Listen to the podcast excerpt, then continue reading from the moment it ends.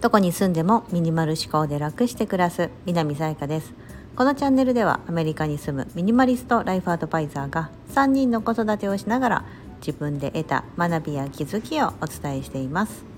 今日は100日チャレンジ58日目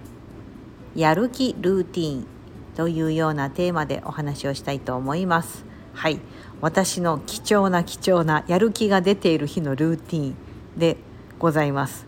7月中に脂肪を手放したいみたいな感じで脂肪手放しプロジェクトとか言って、まあ、あのまず分かりやすく3キロ体重を落としたいなみたいなことを7月の初めの方に言っていたんですがまあもうそんなことを言っているうちに7月が終わろうとしていると思います。さあこのプロジェクトどうなってるかと言いますと非常に難航しておりましてもう難航というか3歩進んでまた3歩下がったみたいな感じで 体重1キロ減ったんですけどまた戻ってみたいな感じのをやっております。まあ、ととはいえなんかそのねまだあるしまだ数日あるからちょっとやろうみたいな感じであの私がですやる気を出してお昼ご飯を食べた後の午後のちょっとしたスケジュールみたいなのをですね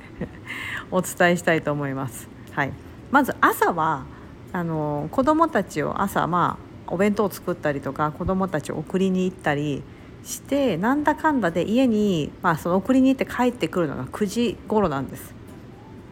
でその時もしお化粧、まあ、メイクアップが終わってなかったらその時にメイクアップしますしあとは朝の片付けですよね。多少こうガーって片付けをして食洗機に入れたりとか洗濯まあ朝回す時だと回したりとかみたいな感じで朝のこうルーティンみたいなのやります、まあ、そうこうしてたらなんだかんだで9時半ぐらいになるんですよね。で9時半ぐらいになったらあそうだそうだと。あのーメールを返信したりとかインスタグラムの DM を確認したりとかこのスタンド FM もそうですけど何かコメントいただいたりしたらそこでこう返信したりとかしてでそうこうしてるうちに10時になるんですよねで10時になったらルンバがブーンと家の中スタートするのでその時に集中をもししたかったらちょっと家を出てカフェに行きますしそのままできるようであればだ10時からはだいたいあのキッチンのところに立ってスタンディングにしてねあの仕事をこう始めてたりします。はいでそ,、まあ、そうこうしてるうちになんだかんだお腹が空いてくるんですよね。それがまあ大体11時半とか12時ぐらいになって。で今日はその午後からの、まあ、お昼ご飯をじゃあ12時ぐらいに食べ終わりましたと。でその後にですね私がする行動としては食べ終わっためっちゃやる気がその時あったのでよしちょっと多少お腹が満たされたのでこのままちょっと歩きに行こうかなみたいな感じであの、まあ、ランニングウェアみたいなのに着替えましてでランニングシューズにはいランニングシューズを履いて耳にイヤホンをさして そして家を出てちょっとジあのジムに行くなりみたいな感じで行きます。で大体2 3 0分30分もいかないかな？2 3 0分ぐらい歩いてで私ね結構汗すぐ出る方なんですね。あの発汗がよくってだからすごい頑張ってる風なんですけど別にその大したことやってないんですけど 大したことやってないんですけどこうなんか頑張ってる風にねこう汗はかくんですよ。なのでまあそうやってちょっと汗を流しで帰ってきてでその後あのやる気がめっちゃある時はこうヨガマットをですねヨガマットテレビの裏のところに実は隠して収納してるんですよ。パッと見た感じ多分ヨガマットがリビングにあるなんて思わないと思うんですけどあるんです。実はあるんです。あのそういったエクササイズグッズみたいなものでヨガマットとあとウォームローラーっていう足をこうマッサージするコロコロコロってするようなものと足裏とかあと背中とかマッサージするような小さめのウォームローラーもありましてであとは私は使わないですけど夫が使ってるこうなんですかあの圧力え圧力じゃないこう腕をグあの手首をグッグって手をですねキュッキュッて握るようなああいうグリップみたいな手の圧力を、まあ、鍛えるものかな。なんかそれもあの置いてあってそういうふうにこうエクササイズグッドテレビの後ろに大体隠してるんですよ。これ皆さんおすすめですよ。あのなんかこうどっかクローゼットとかにしまい込んでるとそこから出すの億劫になってそのままずっとクローゼットの中に入ってると思うんですけどテレビの裏にあるとですねリビングにあるじゃないですか。でテレビは基本的に見ないんですけどそのテレビの後ろが収納になっててこうふっとこう覗き込めば取れるようになってるので別に扉があったりするわけではなくただ正面から見ても分かんないんですよね。テレビってほらある程度大きさがあるじゃないですか。黒くて。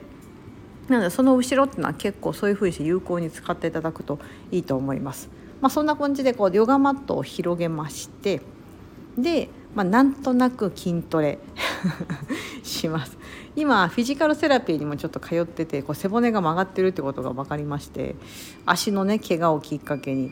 でその、あのそこで教えてもらったこうやり方でこうちょっとやってみたりプランクやってみたりとか、ね、あの足をこうちょっと腹筋っぽいやってみたりとか。まあ、なんかそんなに続かないんですけど、まあ、それを10分ぐらいちょっとやってでその後にあの夫がプロテインちょっと持っててあのあるじゃないですか。粉って溶かすやつ。であれをちょっとこう牛乳に溶かして飲むみたいな。本当は牛乳じゃなくてアーモンドミルクとか、えーと、オーツオーツミルクかな。なんかそういう風な方がカロリーが低くて牛乳って通常のミルクってすごい脂肪分があってカロリーが高いのでもっとあっさりしたアーモンドミルクとかの方がいいらしいんですよ。アーモンドミルクって日本だと珍しいと思うんですけどアメリカだとね普通にスーパーで多分どのスーパー行っても並んでるみたいな感じなんですよね。そうオプションとして必ずある。なんかこうちょっとした低脂肪牛乳みたいな感じの位置づけでだいたいどこでも売ってるのでまあそういうのを本当はそういうので割ってというか、うん、でこう飲むと。でそれをこう飲みながら仕事に戻るみたいな。大体こう1時間ぐらいはなんかちょっとそういう本当にやる気があって時間があればそういうふうにいつも取りたいなと思うんです。特に午後はちょっとほらランチの後って眠たくなるじゃないですか。そう。なんかそういうふうにね使える時があの本当、うん、でも本当たまにしかないんですけどであの朝行ける時があったら朝行ったりもします。さっき言ったようにこう9時半ぐらいにいろいろ朝が終わってその後みたいな感じで、うん、その時その時によりますけどその日のスケジュールによって変わってきますけどそうそういうふうにそれがね毎日できればいいですよね。これをルーティン化したいこう運動習慣をルーティン化する。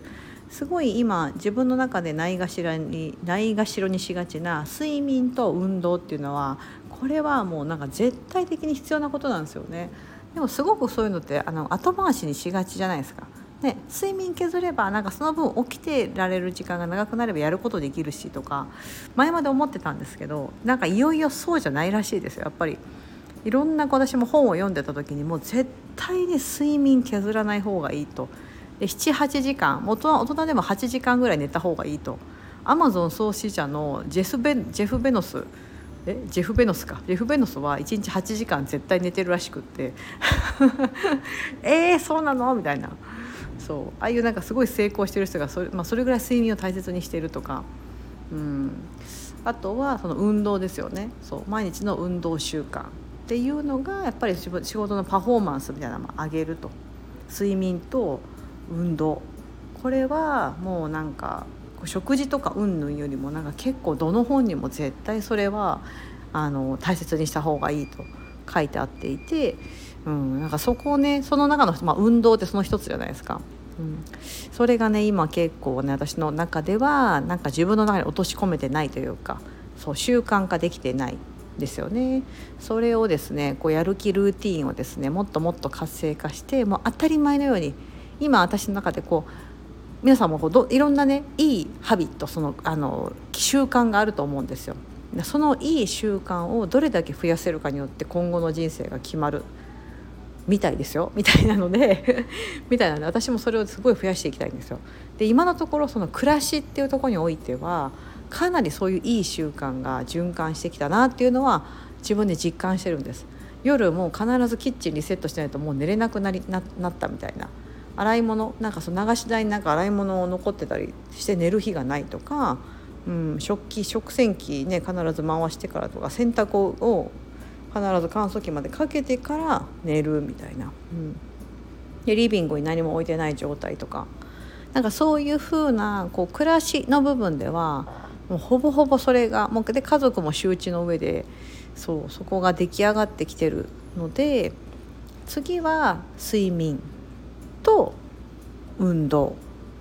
ここにねちょっと行ければいいなと思ってます。睡眠はまあ夜12時までに寝るみたいなもうままずはそこからみたいな、ね、本当は早起きしたいんですけどちょっとそれ今早起きするにはちょっとねあの私にはハードルが高くてちょっとおちびちゃんが起きちゃうとか子供たちがね結構朝敏感で起きちゃうっていうのがあってそう。だか早起きがじゃあ今できないとしたらでも夜早く12時までに寝るとかそういうふうに睡眠時間を削らないようにするみたいなのはできるなと思うのでそこをやっていく。まずできるところからね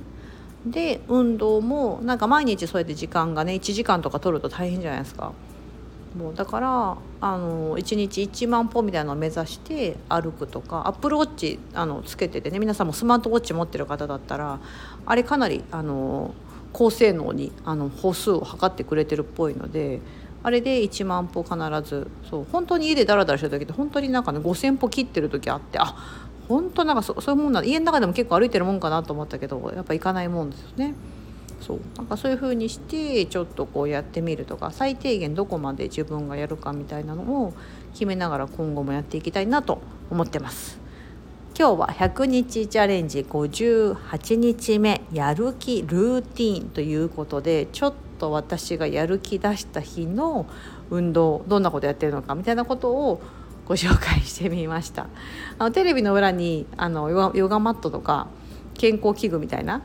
あのを収納するの皆さんおすすめですのでぜひやってみてください。そうするとこう使う頻度が上がると思うんですよ、うん、宝の持ち腐らにならないというか。はい。ちょっとそういったヒントも受け取っていただきながら今日はこの辺りで締めたいと思います。ここまでお聞きいただき本当にありがとうございます。今日も素敵な一日をお過ごしください。